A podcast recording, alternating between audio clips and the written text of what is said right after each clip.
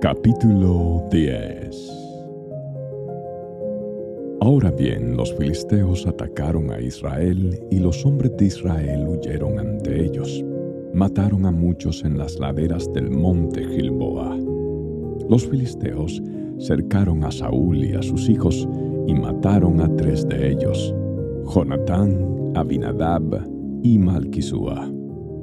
La batalla se intensificó cerca de Saúl y los arqueros filisteos lo alcanzaron y lo hirieron. Con gemidos, Saúl le dijo a su escudero, Toma tu espada y mátame antes de que estos filisteos paganos lleguen para burlarse de mí y torturarme. Pero su escudero tenía miedo y no quiso hacerlo. Entonces Saúl tomó su propia espada y se echó sobre ella. Cuando su escudero vio que Saúl estaba muerto, se echó sobre su propia espada y murió.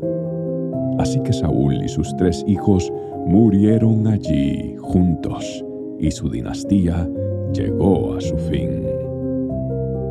Los israelitas que estaban en el valle de Jezreel vieron que su ejército había huido y que Saúl y sus hijos estaban muertos, abandonaron sus ciudades y huyeron. Entonces los filisteos entraron y ocuparon sus ciudades.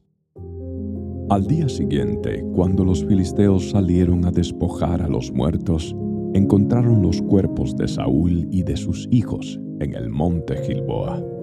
Entonces le quitaron la armadura a Saúl y le cortaron la cabeza. Luego proclamaron las buenas noticias de la muerte de Saúl ante sus ídolos y a la gente en toda la tierra de Filistea. Pusieron su armadura en el templo de sus dioses y colgaron su cabeza en el templo de Dagón.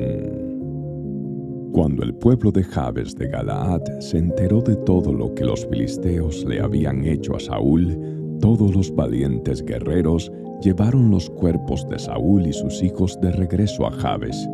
Luego enterraron sus huesos debajo del gran árbol en Jabes y ayunaron por siete días. De manera que Saúl murió porque fue infiel al Señor. No obedeció el mandato del Señor e incluso consultó a una medium, en lugar de buscar la dirección del Señor.